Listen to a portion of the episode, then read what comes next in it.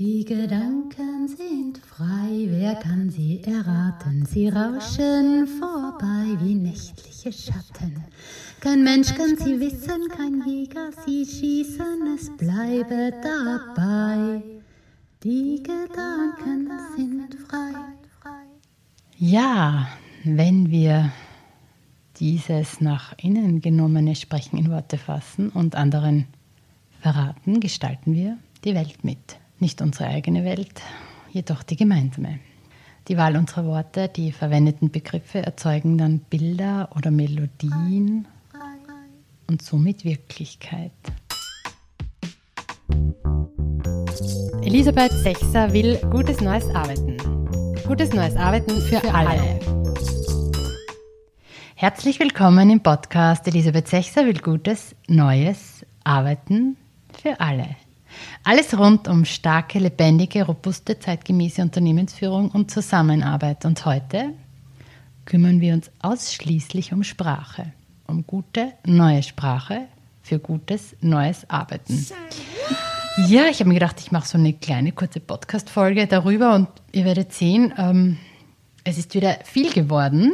Ähm, ich hoffe, der Mix, wie ich ihn zusammenstelle, gemeinsam mit Jean Drach, bringt euch dazu, Lust auf Nachdenken über Sprache zu bekommen. Wo fangen wir am besten an? Also ich würde mal sagen, wir gehen in die Dunkelheit. Die Organisationssprache der dunklen Seite, in Anlehnung an die Star Wars Sprachwelt, nutzt Klapperbegriffe, Widersprüche in sich, Übervereinfachung, Menschenbildfehler, Schuldzuweisungen. Außerdem Steuerungs-, Maschinen- und Autokratie-Metaphern. Niels Pfleging Durchgreifen, durchsetzen, einführen, Fachkarriere, Schnittstelle, Bringschuld, reorganisieren, regulieren, überwachen, überzeugen, delegieren, Marktanteilsziel, Quote, anreizen, ABC, Kunden, Direct Reports, Front, Einzelleistung, Entscheidungsträger, High Performer, Jo, puh. Na, was davon wird denn so in eurem Unternehmen gesprochen? All das sind Hinweise für Unternehmertum der Vergangenheit. Wenn wir diese Sprache also weiterverwenden, verfestigen wir damit auch veraltete Formen von Zusammenarbeit. Das sollten wir sein lassen. Weniger gut entscheiden, besser vereinbaren. Weniger gut Change managen, besser Gemeinsame Arbeit an der Organisation. Ja, wir sammeln ja schon seit Folge 0 Lieblingsunworte, die wir aus der Arbeitswelt entfernen sollten, also die so toxisch wirken, die Alpha-Welten beschreiben, patriarchale Muster stärken, terroristisch sind. Uns nicht gut tun und wir sammeln natürlich auch Lieblingsworte, die gutes neues Arbeiten braucht, die das Arbeiten in selbstorganisierten Teams, in dezentralen Strukturen beschreibt emanzipiertes Arbeiten. Worte, die im Unternehmen und darüber hinaus gebraucht werden. Darüber sollten wir nachdenken. Und das ist eine Einladung. Sprache formt Denken und soziale Wirklichkeit. Sie lässt soziale Welt entstehen und erzeugt Vorstellungswelten beim Gegenüber. Sprache prägt die Wirklichkeitswahrnehmung. Doris Topinke die Entwicklung der Sprache und die Entwicklung der Menschheit gehören zusammen. In vielen Worten sind Wegweiser zu finden, die geben uns Auskunft über Logiken von Unternehmen, der Verteilung von Macht. Sie sagen viel aus über das Menschenbild. Genutzte Worte sind Schatztruhen für Changemakerinnen, also für uns alle. Hört euch mal zu, hört mal hin, ladet euch immer wieder selbst ein, die Macht der Sprache kritisch zu hinterfragen, zu nutzen, mit anderen zu teilen und euch darauf aufmerksam zu machen. Denn für das Gestalten von starker Teamarbeit, von gelungener Interaktion, von Miteinander füreinander leisten, brauchen wir passende Begriffe. Wir müssen Worte aus unseren Köpfen entfernen weil wir dann auch Bilder aus unseren Köpfen entfernen und wir müssen Worte reinholen, nutzen, verschwenderisch gebrauchen, die die Arbeitswelt braucht. Das Zeitalter der Vernetzung, die weitere Demokratisierung, die Wiederentdeckung der echten Wertschöpfung verlangt danach. Beziehung ist eine werdende Geschichte. Beziehung ist Leben. Status quo ist Tod. Komplexität ist Leben. Das Zeitalter der Industrialisierung hat uns vom Leben, dem Lebendigen, den werdenden Geschichten weggebracht. Wir sind dabei, da wieder rauszukommen, beziehungsweise wieder hinein ins Leben. Das können wir jetzt schon begreifen. Vera Felicitas Birkenbiel Vielen Dank, Vera. Ist das nicht schön? Sprache ist immer ein Spiegelbild unserer Menschheitsentwicklung. Sie darf ja nicht gleich bleiben, sie muss sich verändern, weil auch wir uns verändern oder das Leben sich verändert oder die Welt sich verändert. Und all jene, die fordern, also die festhalten an veralteten Begriffen, tun sich ja manche wirklich etwas schwer, werden wohl früher oder später auch scheitern, weil wir das Leben nicht aufhalten können. Wir können jedoch die Sprache nutzen, um das Leben, also werdende Geschichte zu beschreiben, zu stärken und so gestalterisch zu wirken. Dabei ist auch immer wichtig, was wir meinen und was eine Tatsache ist. Das fällt auch nicht immer allen leicht, oder? Was meinst du, Simon? Die Darstellung der Welt, wie die Welt selbst, ist die Arbeit der Menschen. Sie beschreiben sie aus ihrer eigenen Sicht, die sie mit der absoluten Wahrheit verwechseln. Simone Lucie, Ernestine, Marie Bertrand de Beauvoir. Die agile Überflutungsangebotswelt fällt auch immer wieder in alte Sprachmuster hinein. Ähm, wenn man das so sagen kann, fällt mir auf. Ähm, und ich finde einfach auch hier eine gewisse Sensibilität wäre hilfreich. Denn natürlich gibt es viele Beobachtungen und viele Meinungen und es ist total gut, wenn wir uns austauschen und ähm, teilen, was uns so auffällt. Ähm, aber wenn es heißt, dass eine Generation so oder so ist oder die Jungen im Vergleich zu den alten Menschen freier arbeiten wollen, ähm, oder dass manche Menschen einfach eine strenge Führung brauchen, wenn wir das meinen, dann sollten wir sagen, dass das unsere Meinung ist, weil es hier wirklich gefährlich ist, wenn wir Abkürzungen verwenden oder Tatsachenberichterstattungen daraus machen, denn diese Sprache, diese Art der Sprache schließt aus und kreiert wieder Vorurteile und Diskriminierungsmechanismen, werden dann gefüttert und das wollen wir ja nicht, weil dann müssen wir uns da wiederum kümmern, dass diese Diskriminierungsmechanismen abgebaut werden. Ja, und kein Mensch will streng geführt werden, kein Mensch ist illegal, kein Mensch will unfrei leben. Kein Mensch braucht eine starke Hand, die ihn führt. Also Kinder vielleicht, wenn sie über die Straße gehen. Deswegen brauchen auch Mitarbeiterinnen keine Entwicklungszielgespräche oder Umsatzzielvorgaben, die motivieren. Weniger gut, entverantworten. Besser, im Team verantworten. Weniger gut, Menschen unter sich. Besser, miteinander füreinander leisten. Ja, gutes neues Arbeiten hat kein Top-Down und Bottom-Up, keine Zentrale, kein Oben-Unten. Dafür werden Unternehmen in den kleinsten möglichen Leistungseinheiten gedacht, beschrieben und geformt, in selbstorganisierten Teams. Ja, und wenn diese selbstorganisierten Teams erfolgreich sind und wachsen und wachsen und wachsen, dann teilen sie sich ab einer bestimmten Größe. Das ist dann ein ganz natürlicher Prozess, Zellteilung. Kennt ihr vielleicht? Denn so bleiben Teams überschaubar, die soziale Dichte kann so richtig wirken und die Souveränität sich entfalten. Mit Hilfe unserer Sprache erfassen wir die Welt und konstruieren wir unsere Wirklichkeit. Senta Trömel-Plötz.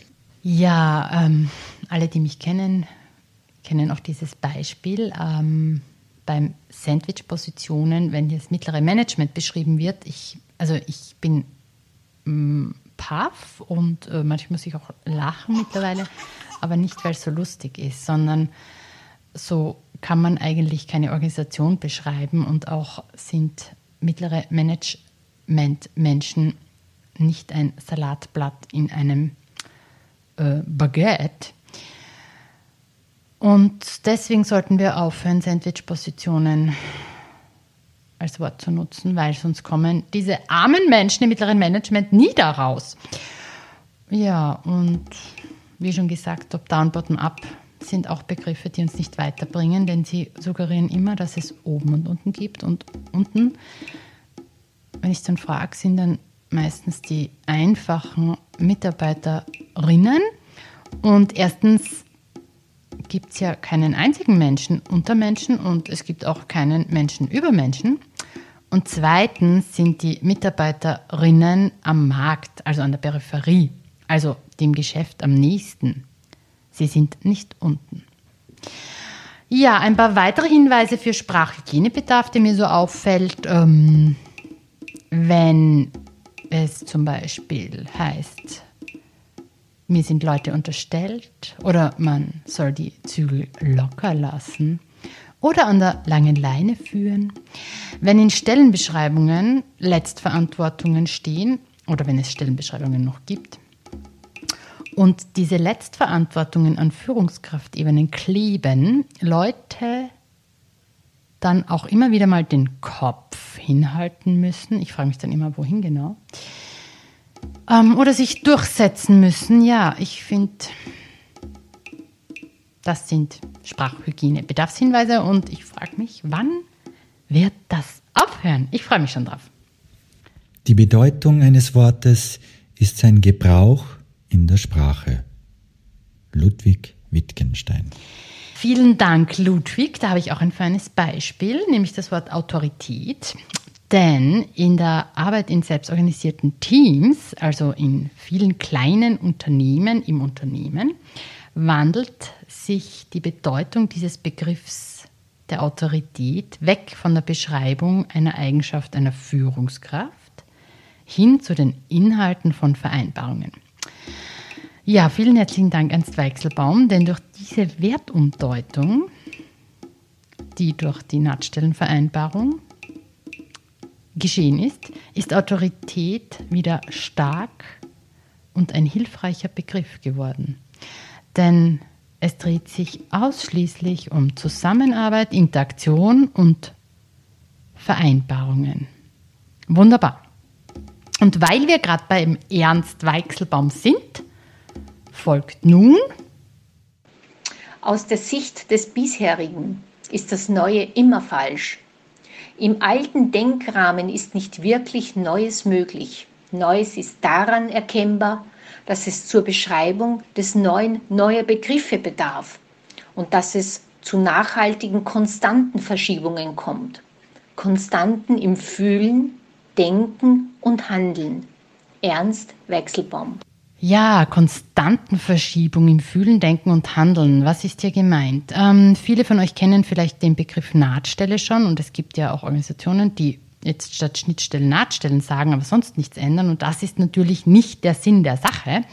Aber der Begriff der Nahtstelle vom Ernst Weichselbaum prägt ja eine ganz andere Form von unternehmerischer Zusammenarbeit, nämlich sind die Nahtstellenvereinbarungen in Nahtstellenorganisationen, also die Vereinbarungen zwischen Teams, die einzigen Orte, die die Organisation beschreiben. Nahtstellenvereinbarungen lösen Stellenbeschreibungen auf, alles was Einzelleistungen betrifft und bringen die volle unternehmerische Kraft in jedes Team. Deswegen nur einfach Nahtstelle sagen hilft natürlich nichts, sondern wir müssen diesen Begriff mit all unseren Sinnen aufnehmen und fühlen, was in ihm steckt, ihre Bedeutung zulassen und diese Begriffe nutzen, um die Welt zu gestalten. Ja, ich glaube, jetzt wiederhole ich mich schon.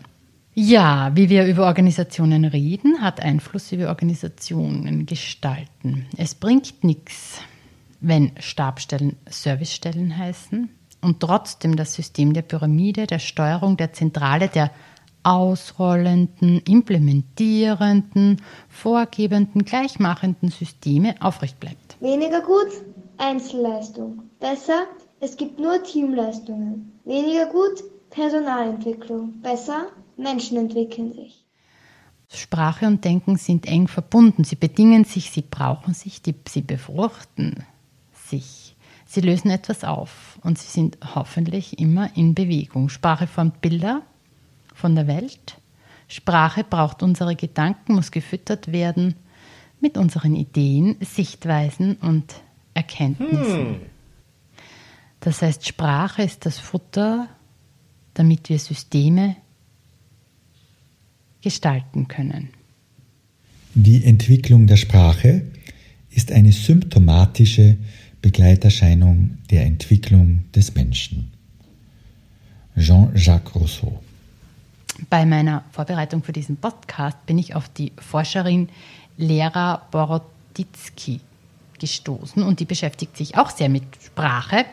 Finde ich ein paar interessante Aspekte, die ich euch auch noch erzählen möchte. Es gibt ja schätzungsweise 7000 Sprachen auf der Welt. Da denke ich mir, wow, ähm, wir verstehen ja oftmals die äh, Sprache, die eine, die wir sprechen, äh, nicht hm. immer. Hm. Und äh, jedenfalls haben ihre Forschungsarbeiten gezeigt, dass ähm, Sprache grundlegende Dimensionen menschlicher Erfahrungen prägt, also Raum, Zeit, Kausalität und die Beziehung zueinander. In Pormpurav, also Australien, spricht man Kuk Tayore und da in der Sprache gibt es kein Links und Rechts. Also wer Kuk Tayore spricht, gebraucht die Himmelsrichtungen Norden, Süden, Osten. Da steht dann die Tasse südöstlich vom Della. Oder der südlich von Maria stehende Knabe ist mein Bruder. Also um sich in Pompora verständlich auszudrücken, muss man quasi immer die Windrose im Kopf haben und von klein auf wächst man auf und kann immer sofort die Himmelsrichtungen benennen. Und somit wachsen alle mit sprachlich mit einem starken Orientierungssinn auf. Und bringt man Menschen zum Beispiel neue Farbwörter bei, verändert sich ihre Fähigkeit, Farben zu unterscheiden. Lehrt man sie auf eine neue Weise über Zeit zu sprechen, so beginnen sie anders darüber zu denken. Sprache schafft Wirklichkeit. Da habe ich auch ein spannendes Beispiel gefunden in Ihren Forschungsarbeiten, ähm, wenn man zum Beispiel erzählt, dass man das Drama von Anton Tschechows Onkel Vanya gesehen hat, ist das so. In Mian, in der Sprache in Papua-Neuguinea, bedeutet das Verb oder sagt das Verb aus, ob das Stück soeben, gestern oder vor langer Zeit gespielt wurde. Im Indonesischen dagegen gibt es nicht einmal Preis, ob die Aufführung bereits stattfand oder noch bevorsteht. Und auf Russisch enthüllt das Verb das Geschlecht. Die chinesische Übersetzung sagt eindeutig, dass Vanya ein Bruder der Mutter ist. Wenn man Mandarin spricht, muss man wissen, ob der Onkel Vanya ein Bruder der Mutter oder des Vaters ist und ob er blutsverwandt oder angeheiratet ist. Denn für jeden dieser Fälle gibt es eine spezielle Wortkreation, einen speziellen Ausdruck. Ja, ist doch spannend. Und in der deutschen Sprache haben wir noch immer gendergerechte Formulierungshemmungen. Also, hm. Sprache sagt doch etwas über Fortschritt aus, über Emanzipation. Eine Frau kann nämlich kein Arzt sein und ein Mann keine Ärztin. Ist doch logisch, oder?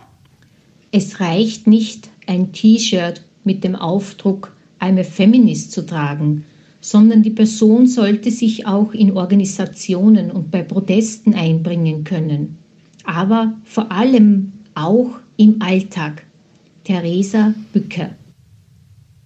Ja, Sprache muss uns also begleiten und wir müssen Sprache gestalten, damit wir wegkommen von hierarchischer Belästigung, von Druck machen, Angst machen, von hierarchischer Ignoranz hin zu den schönen, wertschöpfungsstarken, innovationskräftigen Teams, damit sich Infantilisierungen auflösen und Erwachsene gemeinsam etwas rocken können, also ihre Talente ausleben, verfeinern und weiterentwickeln, selbstbestimmt, selbstverwirklichend, der Gesellschaft zugewandt Werte schöpfen. Ganz im Sinne eines demokratisch starken Menschenbildes. Ja, wir waren ja schon in der Organisationssprache der Dunkelheit. Jetzt begeben wir uns in die Organisationssprache des Lichts. Möge sie inspirierend wirken. Die Organisationssprache des Lichts nutzt Begriffe aus der Domäne der Selbstorganisation. Nur mit dieser Art von Sprache lassen sich selbstgesteuerte, dezentrale Zellstrukturen und Beta-Organisationen mit verteilter Führung bauen und erhalten. Silke Hermann. Vereinbaren, Führungsarbeit gerecht üben, einladen, Wertschöpfungsgefühl, Wirkung, Könnerentscheid, Verantwortung, Rollen, Plausibilitätshorizont, Bewusstseinsarbeit, Erkenntnis, Systemarbeit, Teamverantwortung, ernsthaft, kollegial, vielfältig, föderativ, Transparenz, erwachsen. Jede zivilisatorische Errungenschaft war irgendwann einmal eine utopische Fantasie. Die Demokratie, das Ende der Sklaverei, die Gleichstellung von Männern und Frauen. Oscar Wilde hat gesagt, Fortschritt ist die Verwirklichung von Utopien. Und er hatte recht damit. Wenn wir also wollen, dass im 21. Jahrhundert wirklich Fortschritt stattfindet, brauchen wir verrückte Ideen. Ideen, die heute komplett unrealistisch erscheinen mögen. Dazu brauchen wir die Kraft der Sprache, die Kraft der Geschichten. Rüdger Bregmann. Also, auf welche Zukünfte möchten wir Lust machen? Wie wollen wir in Zukunft und jetzt Zusammenarbeit gestalten? Welche Geschichten müssen wir erzählen? Wie müssen wir die Welt jetzt, wie sie ist, beschreiben, damit sie so wird, wie sie sein soll? Wie können wir unseren Fähigkeiten Vertrauen und Sprache dafür nutzen? Sprache, die in starke Zusammenarbeit, in Vernetzung, in Miteinander, füreinander leisten einzahlt. Weil dann zahlt sie auch in Wertschöpfen ein und in Demokratie. Ja, nun endet meine Spracheinladung. Ich hoffe, es hat euch gefallen. Wer weiter darüber nachdenken will, kann den beliebten Sprachkalender bei mir bestellen. Ich schicke ihn kostenlos in die ganze Welt. Und wer das Poster zur dunklen und hellen Seite der Organisationssprache bei sich in der Organisation aufhängen möchte, kann das Plakat oder Poster Macht der Sprache von Red 42 bestellen. Wie, das findet ihr in den Show Notes. Den Link zur Sammlung der Podcast-Lieblingsworte und Unworte aus diesen ganzen Folgen, die es schon gibt, findet ihr auch dort. Ja, was sage ich jetzt zum Schluss? Mein Name ist Elisabeth Sechser. Ich habe eine Leidenschaft für die Zeit und ihre Fragen und eine nie enden wollende Lust, mich diesen zu stellen. Ich hoffe, es war ausreichend anregend und aufregend. Und ich freue mich sehr, wenn ihr mich wissen lässt, was ihr über diesen Podcast denkt. Kommt wieder, hört weiter, empfiehlt ihn und bewertet ihn. Wir hören uns bald wieder. In der nächsten Folge geht es um das neunte Beta-Kodex-Prinzip. Dann dreht sich alles um Rhythmus, um Taktgefühl. Wir Unternehmen in Resonanz mit Märkten swingen. Ja, let's, let's make, make the, the swing great again. Elisabeth Sechser will gutes neues Arbeiten. Gutes neues Arbeiten für, alle.